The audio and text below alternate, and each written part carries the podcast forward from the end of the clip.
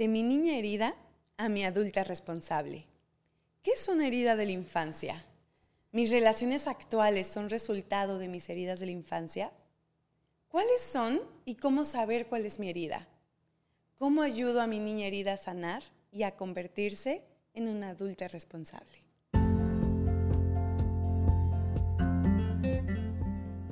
Somos Erika Juárez y Alison Arellano, dos mujeres llenas de energía, de ideas, intentos fallidos y muchas, muchas ganas de, hacer, que, suceda.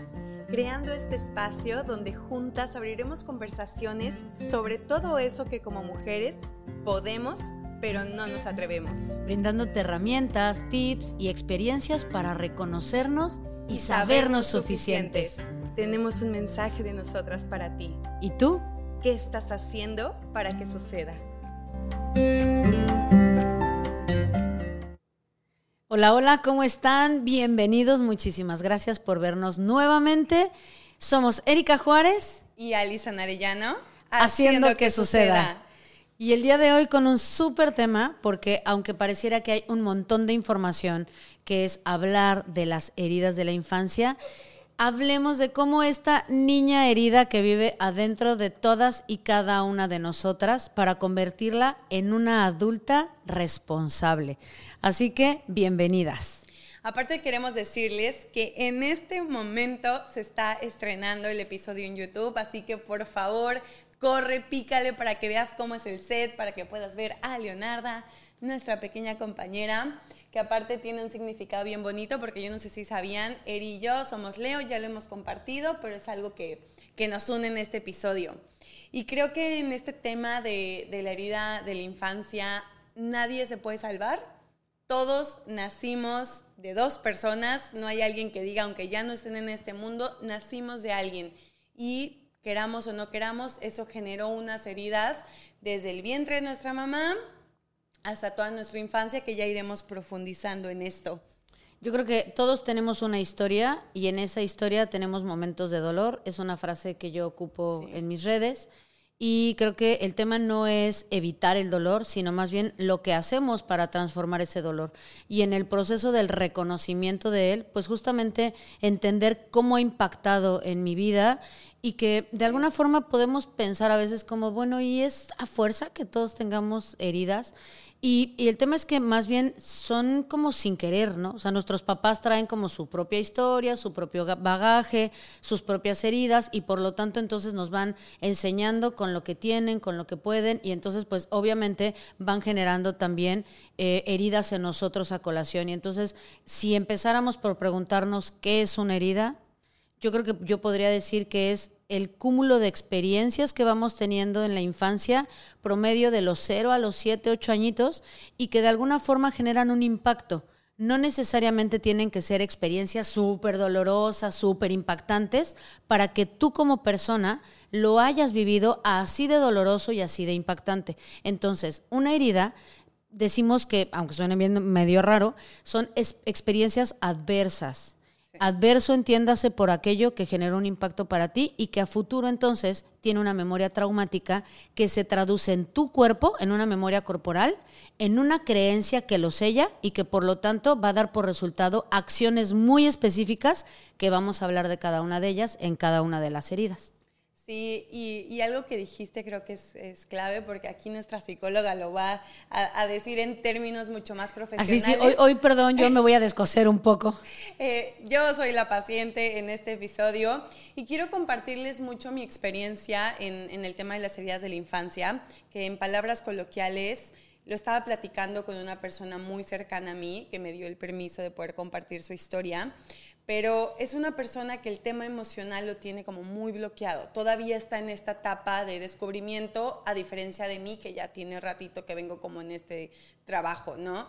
Entonces, platicando con, esa persona, me dice, es que tengo la idea de la injusticia, pero no tengo idea por qué. O sea, sí cuando leo noto eh, las máscaras y todas las consecuencias, pero pues, yo tuve mi mamá, mi papá, me querían mucho, era una familia súper bonita. Y entonces, en la plática de ir profundizando, la percepción de ciertos eventos lo marcaron tanto ya dije el género, lo marcaron tanto que en una ocasión él, de, de edad muy joven, llega una chava a una albercada y están platicando, se empiezan a besar y de repente la chava se, le marcan por teléfono y resulta que viene el novio por ella. Y en ese momento, él ah, era un adolescente, en ese momento para él fue tan impactante que fue como una traición y una injusticia que hasta la fecha dice, no sé por qué me viene cada que lo, cada que lo platico, ¿no? Como ese coraje de decir, no manches. Y ahora en la relación que tengo, cuando mi pareja se va, ese miedo regresa. Entonces, fíjense la importancia no es lo que está viviendo la persona en la, en la relación actual y muy probablemente no sea solo ese episodio que vivió en la adolescencia.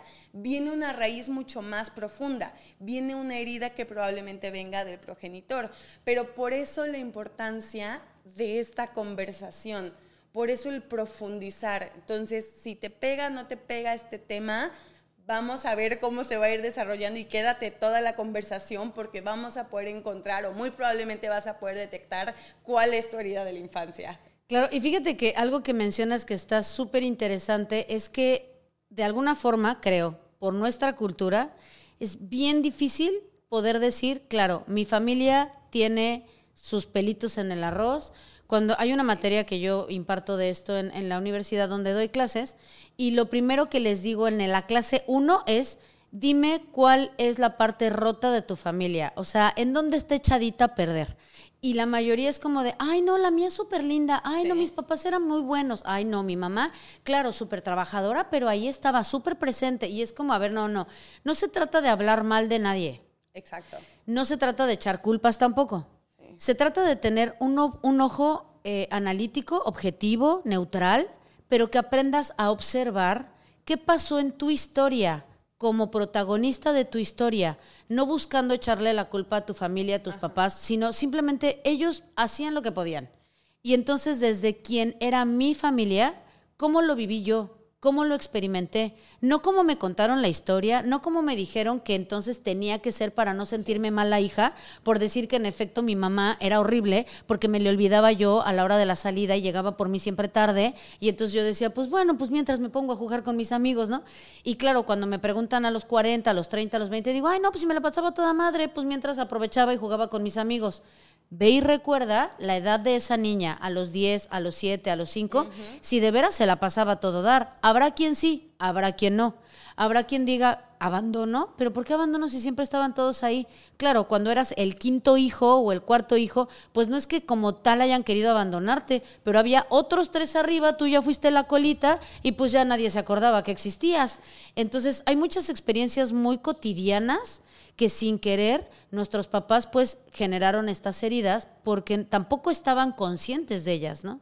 Y dijimos desde la edad cero hasta los siete años, ¿no? Que más o menos es, es donde. Y fíjense el cero, porque desde el vientre de nuestra madre, que fue nuestra casita, todo lo que ella llegó a sentir, todo lo que la energía de tu papá llegó a sentir, si lo deseaban, si no lo deseaban, si se sintió abandonada, si él quería una niña y, fue un niño o viceversa, toda esta energía desde el vientre la estamos absorbiendo. Entonces, hay mucha información ahí que ni siquiera somos conscientes. Claro. Entonces, yo creo que en este ejercicio yo quería decirles, y, y, ojalá lo puedan hacer si me estás escuchando, porque yo lo hice y lo hice con, con Eri, es uno de los regalos más bonitos. Sienten a su niña chiquitita de la edad que ustedes consideren que pudiera haber estado ese evento en específico, si lo tienen claro. Y si no, imagínense la chiquitita y siéntenla en este episodio enfrente a ustedes. Porque ahí vamos a poder ahorita descubrir exactamente cuál es mi herida, cuál es tu herida de la infancia. Y que además son varias, o sea, son cinco y puedes tener una, dos, porque pasa que las vas escuchando y dices, ah, tengo de esta, ay, no, también esta, ay, no, también era esta. Y entonces no, no creas que estás, eres la única si te pasa. Más bien es que vamos teniendo poquitos de unas y de otras, pero para ir anticipándome un poco con esto, hay cinco y vamos a tener dos heridas que se llaman de fondo y dos y tres de forma. Entonces, identifica cuál de las de dos de fondo pudiera ser la tuya y cuál de las tres de forma. Ahorita las vamos a ir mencionando y que entonces puedas ir viendo cómo se ensamblan, ¿no? Y de segunda, eh, como pregunta teníamos este, como identificar si en mi yo adulta impacten mis relaciones. Porque no sé si les ha pasado, si se han dado cuenta, que de repente decimos, pero ¿por qué esto me saca tanto de quicio? ¿Por qué exploto tanto cuando pasa tal? ¿Por qué soy tan intolerante ante tal situación? ¿Por qué esta situación en particular me vuelve loca? No estás loca. Tienes una herida y el tema es que no lo sabes. Y para esto me gustaría poner un ejemplo. Yo siempre les digo a mis pacientes, perdón, voy a quitar este vasito de aquí por si nos estorba en la imagen que imagines que tienes estas dos manos, ¿no? En la mano derecha no tienes nada, está sanita, perfectamente, limpia, y en esta tienes una heridita de estas de hoja de papel, que casi no se ve, ya sabes, pero que arde hasta la conciencia. Y entonces la persona que está enfrente de ti, con la que tú estás interactuando, lo que carga en su equipaje de vida es limón, jugo de limón. Y entonces llega y te exprime jugo de limón en la mano derecha que no tiene ninguna herida. ¿Qué vas a sentir? ¿Qué sientes? Nada. Nada. Tal vez simplemente eh, el líquido, fresco, incluso hasta puedes decir, mmm, ah, gracias, qué rico, traía, traía ganitas de limón, ¿no? Pero si llega y te exprime el jugo de limón en esta mano que tiene la rajadita de papel, ¿qué vas a sentir, Ali? No, pues barder. ¿Y qué vas a querer hacer?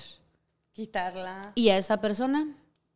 Pues echarle la culpa de por qué me... Mentarle la madre, ¿no? O sea, es como de... Claro, de, güey, no te diste cuenta, qué poca madre, ¿por qué tú, qué no te, no viste? O sea, un montón de cosas que pudieran venir, porque al final justo es, ¿por qué tú que traes limón, me lo echaste en la mano que yo tengo herida?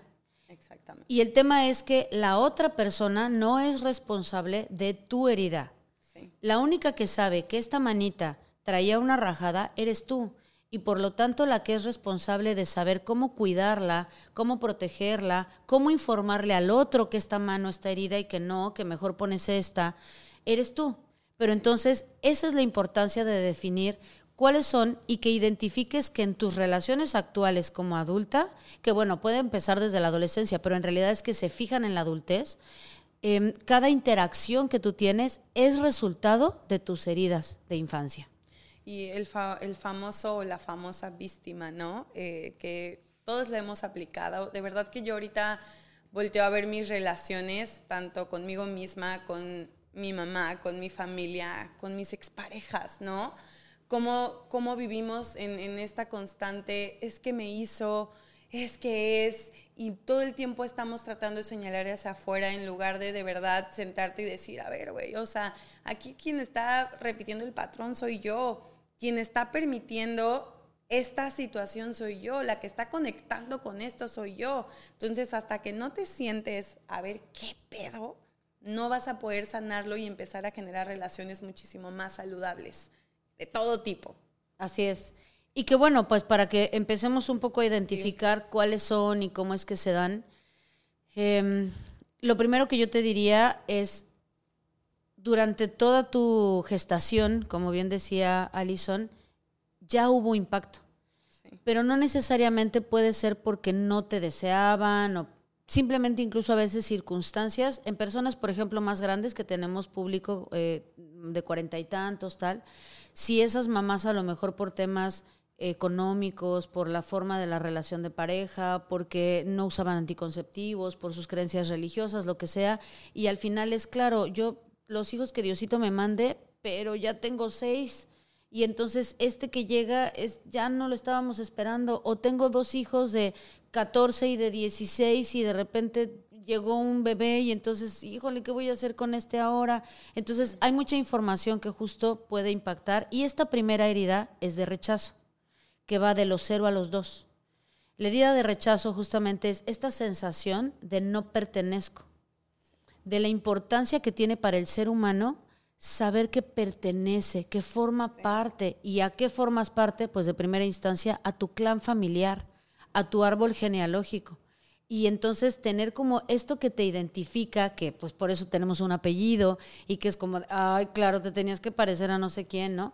Porque nos da un sello. Entonces, cuando tú llegas a una familia donde lo que se remarca es que no formas parte, es como negarte el derecho a pertenecer. No, y, es una herida de verdad muy fuerte. Eh, fíjense que yo en, en esto la logré detectar cuando vi un video de mi papá cargándome, diciendo que él hubiera deseado tener una niña.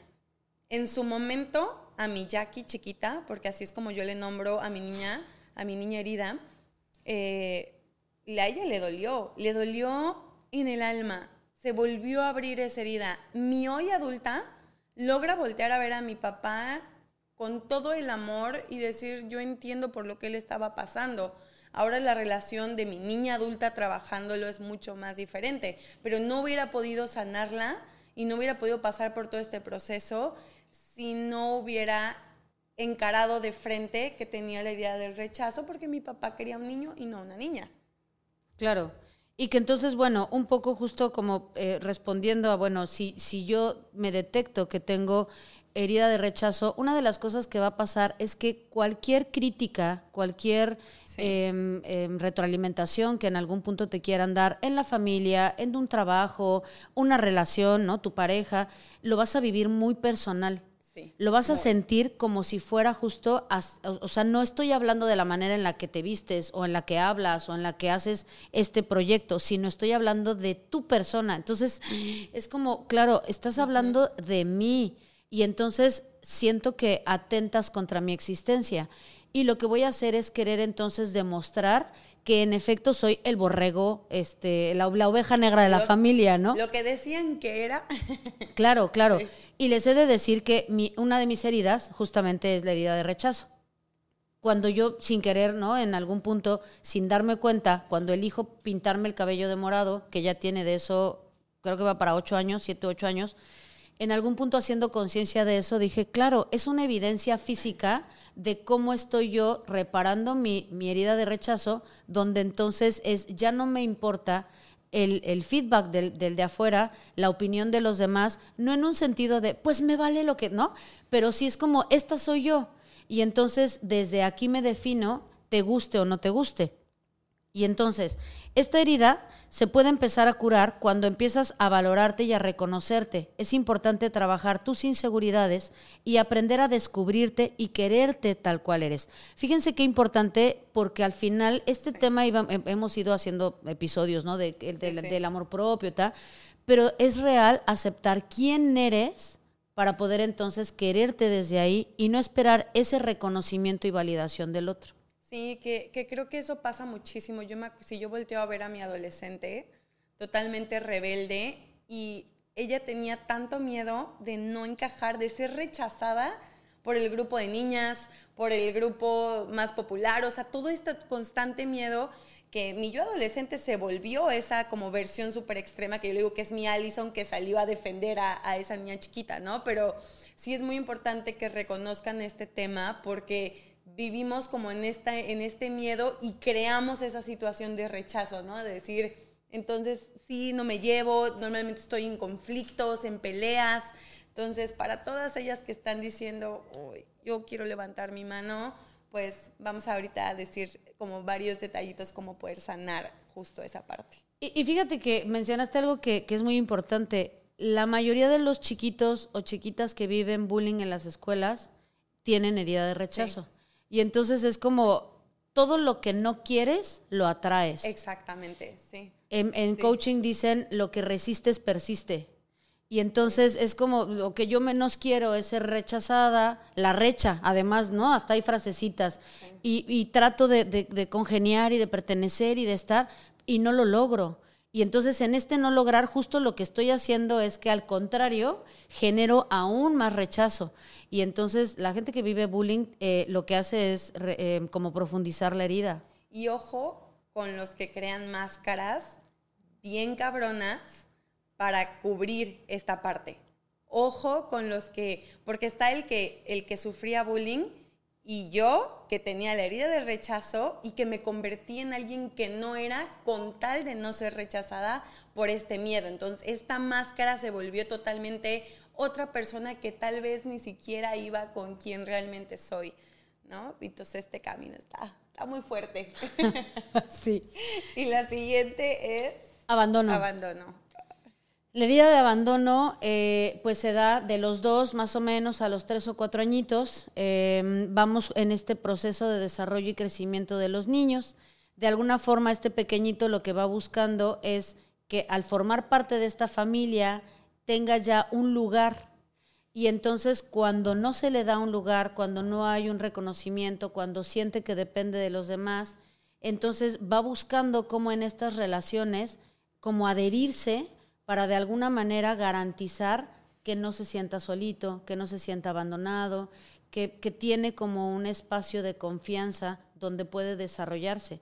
Y es súper complicado porque, como decía yo hace rato, a veces ni siquiera tiene que ser algo enorme, pero pasa mucho. Por eso después pusieron reglas en las escuelas de, de verdad, señora, llegue puntual por su hijo porque cuántas mamás era de, ay, es que fui al súper, fui al, no sé qué, al banco, se me hizo tarde, pero se vuelve recurrente que llegaba tarde por el niño. O de verdad he conocido mamás de, se me olvidó en el súper. ¿Cómo? Es que entre que iba corriendo tal, no sé qué, y se me olvidó en el súper, y entonces, y es como, ¿en qué momento se te olvida tu hijo en el súper? Y de eso a cosas más simples, como justo decía, de tengo muchos hermanos, y entonces ya yo nunca estrené tenis, siempre me tocó el tenis del tenis del, ¿no? y ocupaba el, el, el, refil de la ropa, donde entonces es claro, yo no importo. Sí, y aquí algo bien fuerte que les quiero compartir y vean cómo, cómo llega a afectar. A veces está tan escondido que lo que creemos que es termina siendo todavía lo opuesto. Chéquense, yo toda mi vida crecí pensando que mi herida del rechazo y del abandono era por culpa de mi padre, ¿no? Porque yo crecí eh, con un papá donde en esto quería un niño, no una niña, y aparte un papá donde yo vivo en Cancún y él vivía en Ciudad de México. Y por más que a su manera y a su entendimiento y a su proceso estuvo presente en mi vida, sí y no, pues hubo un abandono de mi, de mi figura paterna, ¿no? Entonces toda mi vida crecí como, ay, mi papá, mi papá, ¿no? En el momento en que yo profundizo en esto, me doy cuenta que en realidad el abandono venía por parte de mi mamá, también de mi papá, pero en el momento en que mi mamá le toca ser una mamá soltera y le toca tener que trabajar y le toca tener que irse, a mi yo adulta decía, es que cómo le, cómo, ¿cómo le voy a reprochar a mi madre si ella sí se quedó y mi papá no? Más bien, mi niña pensaba eso, ¿no? Sí, más bien, sí. Ajá. Pero después trabajando eso, bueno, o sea, Jackie tiene derecho a decir, pues yo no tengo la culpa, ¿no? O sea, yo quería a mi mamá. Yo cada vez que ella se, se, iba, yo era de agarrarle las piernas y un berrinche y en realidad era mi niña chiquita diciendo, por favor, tú no te vayas a ir. Entonces, este proceso es súper fuerte, es cómo, cómo mi niña chiquita se sentía y validar ese sentimiento por más que mi mamá realmente no es que me abandonara per se, pero así es como lo sentí de chiquita. Claro, y que es muy complejo porque justo lo que dices, en la herida de abandono, lo que el niño vive de mucha más profundidad es la, la ausencia de ser cuidado. Como este no hay un escenario donde yo pueda sentirme en un espacio seguro para crecer, donde sea valiosa y donde haya un adulto que en realidad me cuide. Y entonces el derecho a, crecer en un espacio seguro es negado. Y por lo tanto, entonces, esta adulta se mantiene niña. Porque es como, como, recupérenme esto que me deben. La vida me lo debe. Y entonces las personas que tienen herida de abandono tienden a ser muy dependientes, demandantes, porque claro, es, hay una deuda, hay una deuda de, de, una chiquita de dos años, de tres años, que le fue negado. Entonces, pareciera muy ridículo cuando lo miras desde el adulto, que es como, ¿es en serio? O sea, güey, ah, por favor, resuélvete sola, hazlo tú. ¿En serio necesitas que yo te lleve? No puedes abrir un mapa si tú llegar. De veras me tienes que hablar para todo, pedir permiso para tal. Y es, no es que lo necesites, simplemente es que hay una parte mía que no sabe cómo resolver sola, que no sabe tomar decisiones. quiere sentir eso. O sea, que quiere sentir que por fin, y eso me pasa con mi pareja actual o sea, mi pareja actual, aparte es bien chistoso porque nuestras heridas como que son totalmente complementarias. Complementarias porque Yo digo que Dios los hace y sus patologías se encuentran. Porque Gabo, él necesita sentir como que me protege, ¿no? Que me cuida. Y para mí es un por primera vez en mis 27 años siento que puedo quitarme esa máscara de mujer independiente, fuerte, chingona, y mi niña está como, bendito sea el Señor, ¿no? O sea, alguien nos cuida, alguien está pendiente, alguien nos apapacha, o sea, le decía fuera del aire a, a Eri que Gabo escucha todos estos episodios, a pesar de que le dije no tienes que, porque pues prácticamente es contenido de mujeres, que le queda a todos, pero él todos los martes puntualito me manda su reseña de qué es lo que le gustó o no el episodio. Entonces, todos estos detallitos, mi niña revolotea de felicidad y es un, de verdad, gracias, porque gracias a, esta herida de, del abandono, me aferré a tanta gente que de verdad no aportó nada a mi vida. Todo el tiempo yo alimentaba, pero era un miedo a que se fueran porque éramos amigas desde primero de secundaria, ¿no? Entonces mi herida hablando se aferraba a gente y no la soltaba, aunque mi adulta me decía, güey, ya, como para qué quieres a tanta gente aquí que nada, ¿no? Entonces los que tengan herida del abandono es súper importante que la trabajen para no andar trayendo aquí cargando pura gente por miedo a que se vayan. Y que además puede tener una polaridad o, yo te abandono previo eh, a que me abandones, porque digo, esto huele a que me vas a mandar al diablo. y entonces, antes de que tú me mandes al diablo, yo te mando al diablo, porque entonces me, voy con la sensación de no me dejaste tú. O me vuelvo una rémora y te dreno emocionalmente, físicamente y en todos los sentidos porque dependo emocionalmente de ti. Y entonces es esta sensación de, es que sin ti, ¿qué hago? Sin ti me muero, ¿no? Sí, sí. Porque al final justo está este vacío de esta pequeñita de sin ti me muero porque me sentí abandonada, en riesgo y que además muchas de las veces fue real el que estuvieran en riesgo, ¿no? Sí. Y la siguiente Podríamos estar aquí con cada herida, pero bueno, sí, vamos a la siguiente. Estas dos recuerden que fueron las heridas de fondo. Vienen las de forma. ¿Ok? Y entonces vienen las tres de forma. La primera es humillación. Y la herida de humillación tiene algunos similares con la de rechazo, porque así como el que tiene herida de rechazo no tolera la crítica, en realidad es que en el de rechazo muchas de las veces imagina la crítica o la vive personal. En la de humillación sí hay, sí hay una crítica dirigida a tu persona porque ser quien eres es incorrecto, está mal, no es bien visto en esta familia, no es lo que se esperaba de ti y entonces, ¿qué pasa? Que además nuestro cuerpo, algo que, no había mencionado, nuestro cuerpo va generando huellas de estas heridas. Y una de las huellas de la herida de humillación es el sobrepeso, la grasa, porque lo que hace es que genera esta corporalidad donde de alguna manera es me cubro y me protejo, una de ser atractiva, porque es una edad en la que se da mucho el abuso sexual, pero además cualquier tipo de abuso, que obviamente viene disfrazado de lo que en nuestro fabuloso México mágico se llama sarcasmo, ironía, este eh, humor negro. Y entonces ay es que en esta familia todos somos muy chistoretes. Y ay es que eres bien jarrito de tlaquepaque y no te aguantas nada. Y es no y bueno como por qué tendrían que conversar y comunicarse desde ahí es muy común en nuestras familias no sí y creo que aquí hay dos, dos palabras que, que me gustaron o sea bueno más bien que creo que marcan mucho la herida de la humillación el que no te sentías, no, no, te sientes suficiente y no te sientes merecedor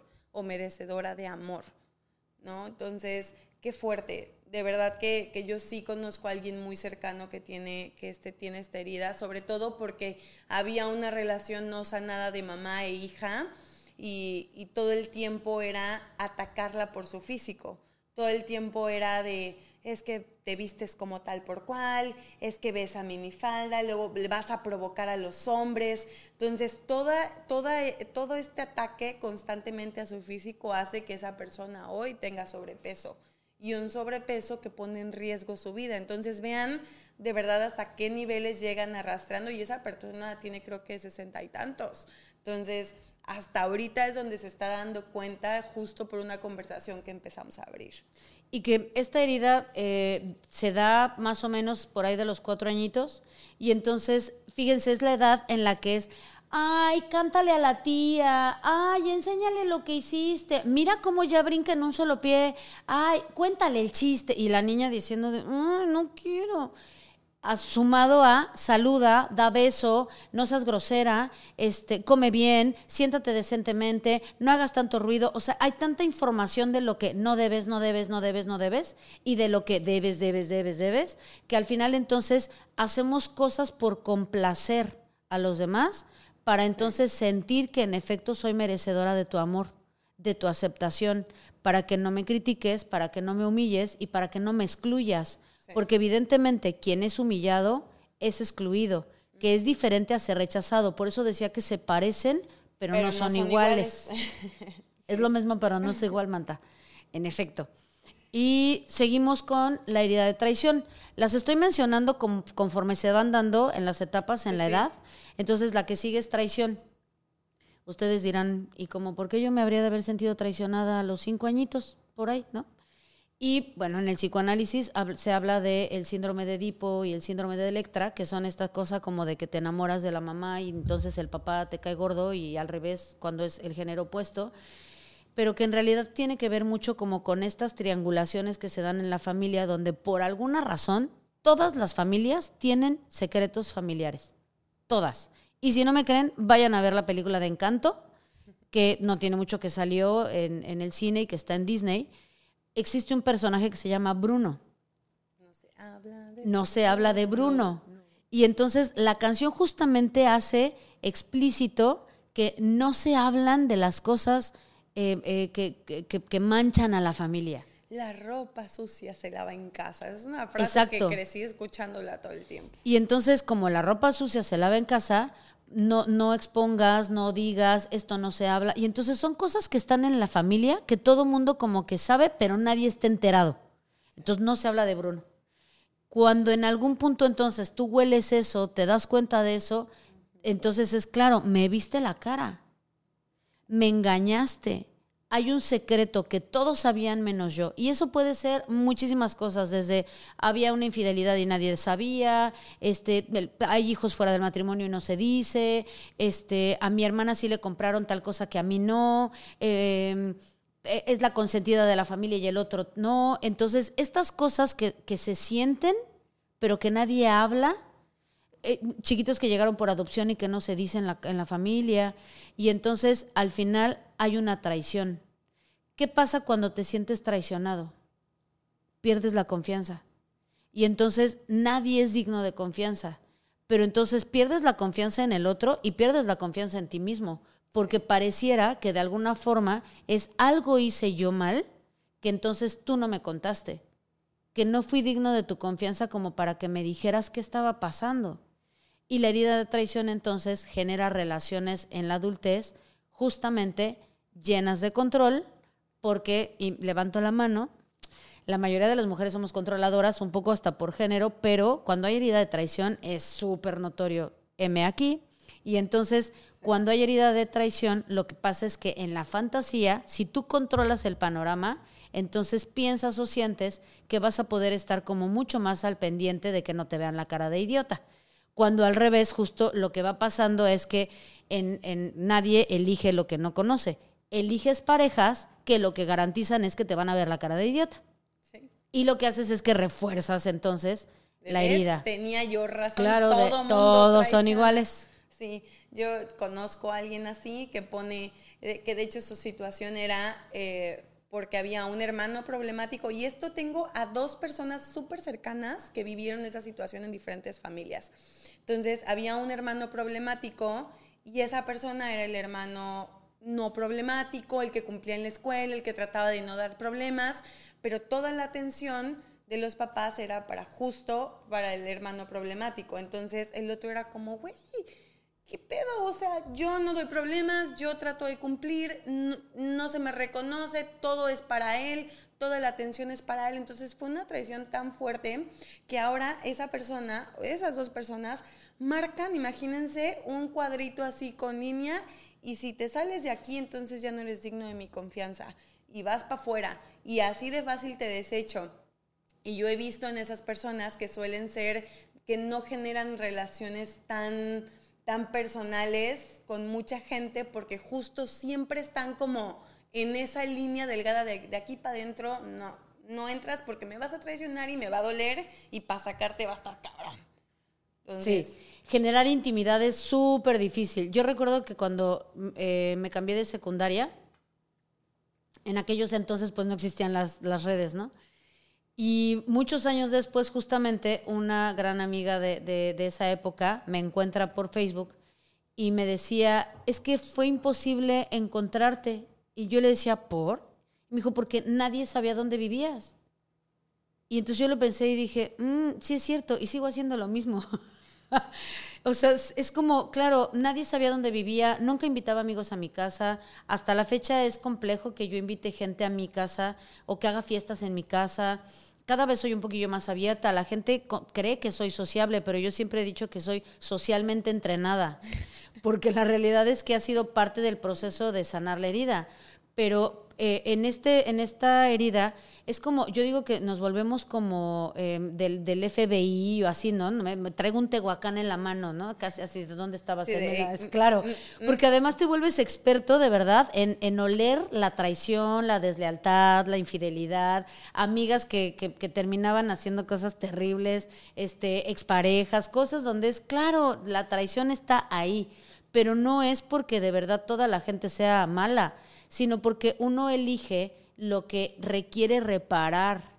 Son como alertitas, esos famosos repetidores de patrones donde no es normal que cinco güeyes, o sea, cinco relaciones sean iguales o todas las amigas que conozcas o todas las situaciones se repitan. No es normal. Lo hablábamos en un episodio. El común denominador aquí eres tú, ¿no? Entonces, yo creo que hay que más bien voltear hacia aquí adentro. Así mero. Y, la, última, es la de injusticia. Se parece mucho a la de, a la traición. de traición, pero la diferencia es que en la de injusticia hay como esta relación de ambos progenitores donde todo lo que se fue otorgado es te lo tenías que ganar. No es que te lo merezcas por derecho eh, eh, divino, ¿no? Es en esta casa todo se gana pero además justo en la, digamos que en la forma de entregarlo, en la forma de darlo, siempre tienes la sensación de que tienes una deuda con ellos, de que no eres suficiente y casi que te lo están dando porque, híjole, ¿no? Pero en realidad no te lo merecías.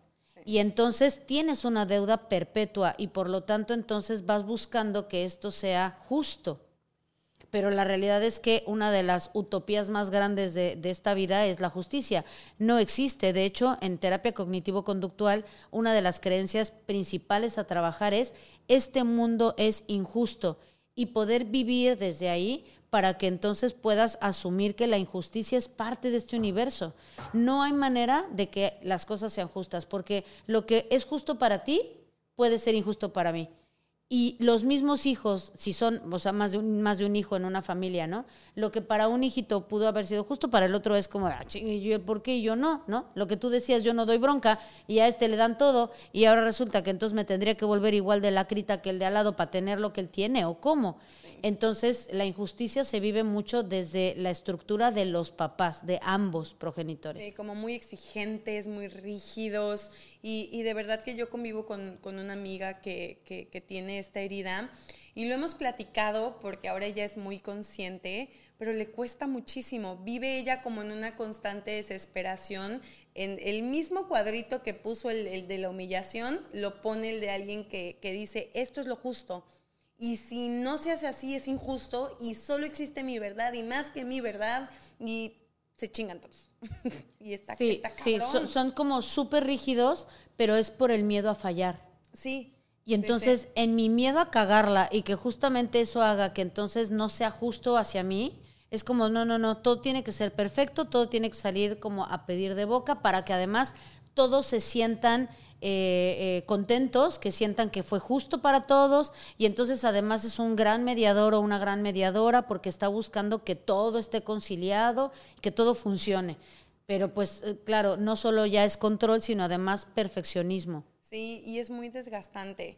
Y yo creo que para quien, quien nos esté escuchando y si ya tú ya detectaste por aquí una o dos o todavía no estás como, como muy segura y sientes que tienes hasta de todas un poquito, sí puedes tener de todas un poquito. Obviamente va a haber las que predominen muchísimo más. Vayan a profundidad, ahorita vamos a dar los tips de, de cómo pueden profundizar en esto, porque se los juro que hasta su físico está protegiendo, está, tiene muchísimo que ver con tu herida. Entonces, a raíz de que sanes tu herida, tu físico hacia afuera va a poder cambiar. Entonces, la última pregunta sería, ¿cómo ayudo a mi niña herida a sanar y a convertirse en una adulta responsable? Yo aquí les quiero compartir un poquito de, de lo que yo viví porque el sanarla de verdad, no solo el reconocerla, porque el reconocerla para mí fue un proceso de hace muchísimos años cuando profundicé, sí, sabía que era, pero realmente encararla requiere un chingo de ovarios, un chingo de ovarios, porque es bajar a ese pinche sótano que mm. llevas tantos años queriendo evadir, evitar y prefieres echarte todas esas relaciones de porquería con tal de no bajar en ese sótano. Y en el momento en que tú dices, güey, ya cabrón, y en el momento que bajas y de repente yo tenía a mi mamá en, esta, imagínense, en esta bóveda imaginativa, sentada y poderle decir, mi niña se sintió abandonada porque te fuiste. Entonces, el, validar eso y, en tener que enfrentar a mi mamá y, reprocharle que para mí era como imposible porque me dio tantas cosas, fue muy fuerte y es un duelo tan doloroso que tienes que estar dispuesta a vivirlo, a pasarlo y después vendrá la lucecita al final del túnel y podrás ver con mucho más amor, con mucho más compasión a entender que no es que te quisieran dañar o que mi mamá quisiera que yo me sintiera abandonada. Pasó y ya, ya sabes, pero es qué decido hacer con eso. Yo creo que para poder sanar a esa niña y poder convertirte en una adulta responsable de ti, de tu vida, de tus acciones, de tus relaciones, tienes que bajar a ese sótano, reconocerlo y enfrentarlo. Así es, así que pues bueno, nos vamos con los tips para que podamos tener algunas pequeñas pautas para cómo ir sanando algunas de estas heridas. Sin embargo, eh, como bien menciona Alison, yo creo que esta es una tarea de largo plazo. No es algo que puedas eh, hacer solita. La verdad es que sí me atrevo a decir, vayan a terapia. Hay cosas que a lo mejor sí puedes ir haciendo un poco más autodidacta, pero sí creo que trabajar las heridas de la infancia es, parte de un proceso de entrarle al inconsciente, de trabajar profundo. No es que vayas al pasado para entonces resolver allá, porque eso no se puede, pero sí es más bien notar cómo esa historia tuya te está impactando en tu presente y que el resultado de todas y cada una de tus relaciones interpersonales, tu pareja, tu familia, tus amigos, tus colaboradores de trabajo, incluso el trabajo que tienes, son resultado de tus heridas sanadas o no. Entonces, vayamos a los tips.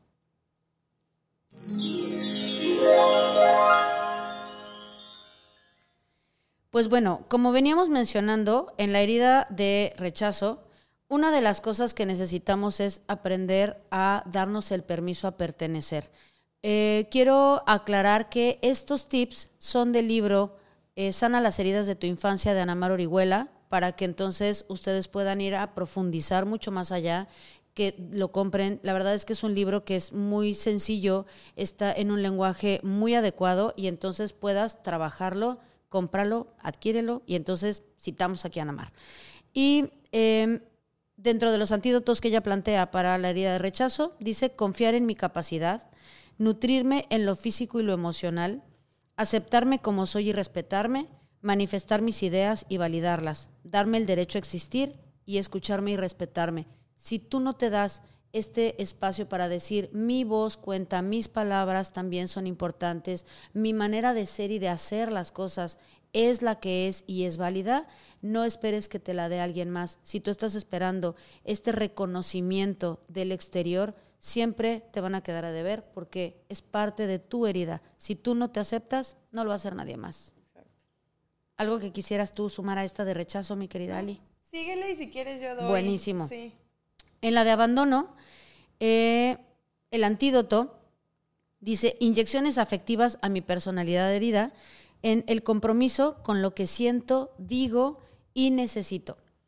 Responder con adultez y responsabilidad, justamente como el título de nuestro episodio, esta es la que más le atañe a la niña herida para convertirse en una adulta responsable, en una adulta no dependiente, porque las heridas en general tienen que ver con el aprender a maternarme, a darme eso que en algún punto alguien no me dio, principalmente mamá, o en el caso tal vez papá, pero las principales heridas son por mamá entonces, aprender a maternarme, a yo soportarme y darme eso que estoy requiriendo es sumamente importante. Tener disciplina que respeto, no ser tan autocomplaciente, este de, ay, bueno, poquito, ¿no? ¿Eh? Y bajarle a la queja, dejar de creer que todo está mal. Yo tengo una frase ahí que además me gusta mucho y me voy a atrever a decirla ahorita, que es el que se queja, el que la queja apendeja. Entonces, la, la neta es que cuando vives solo desde la queja, se hace algo que se llama visión de túnel y entonces solo ves el frijol en el arroz. Y luego nos vamos con la de humillación el antídoto dice generar espacios para disfrutar en libertad, aprender a escuchar y respetar tu cuerpo, ir al doctor y cuidar tu salud, principalmente porque decíamos es gente que genera sobrepeso, enfocar lo valioso de ti, sentirte orgulloso por eso, poner límites a ti y a los demás y crear relaciones adultas en libertad. Rápidamente nos vamos con traición y dice, em, ser auténtico con lo que sientes, aprender a comunicar tu necesidad, soltar y aprender a ver la fuerza en las personas, disfrutar el aquí y el ahora, establecer relaciones de libertad y abrazar tu miedo y saber que todo está bien. Y esto es súper importante porque como somos controladoras, entonces es, a ver, algo que a mí me pasa mucho es cuando yo siento que alguien me miente, o sea, puede estar eh, allá afuera todo perfecto, pero si yo siento que, es una mentira, que huele a mentira, bueno, me puedo poner muy mal. Entonces, claro, este proceso de empezar a entender que la libertad no solamente radica en ti, sino en el otro, y que aunque pudiera haber una mentira en el, en el proceso, la lealtad nace desde ti, es sumamente liberador. Y cerramos con la de injusticia, que dice, eh, permiso de equivocarte, ¿Así te suena esa, mi querida Alison?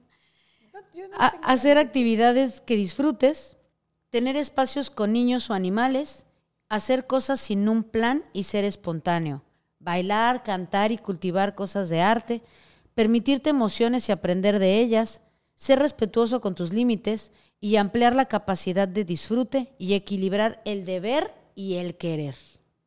Así que bueno, pues Gracias, Ana María Orihuela, por regalarnos estos antídotos. Y, creo que el tip que te puedo decir es que ya estás aquí, ya estás, te quedaste en esta conversación hasta el minuto 47, 48 exactito ahorita. Y eso quiere decir que ya estás sembrando la semilla para empezar a sanar.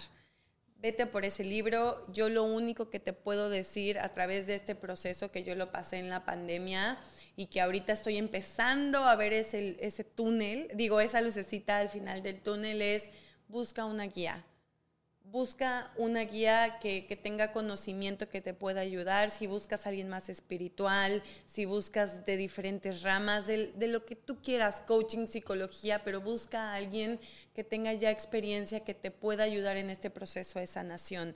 Si no tienes ni idea, escríbenos, eh, escríbenos en arroba que suceda podcast y di, Ali, Eri, yo quiero que me recomienden a alguien. No quiero un psicólogo tradicional porque no me ha funcionado, quiero algo más espiritual, como le puedo hacer. Pero bueno, eso sería yo creo que, mis consejos. Este episodio de verdad que me llena mucho a mí y creo que puede servir. Ayúdanos a compartirlo, por favor, a llegar a más mujeres. Métete a YouTube, regálanos un comentario. Acuérdense que esto lo hacemos con muchísimo cariño y con mucho amor para llegar a más mujeres a que se sientan suficientes. Nos vemos todos los martes desde este bello, bello Caribe mexicano.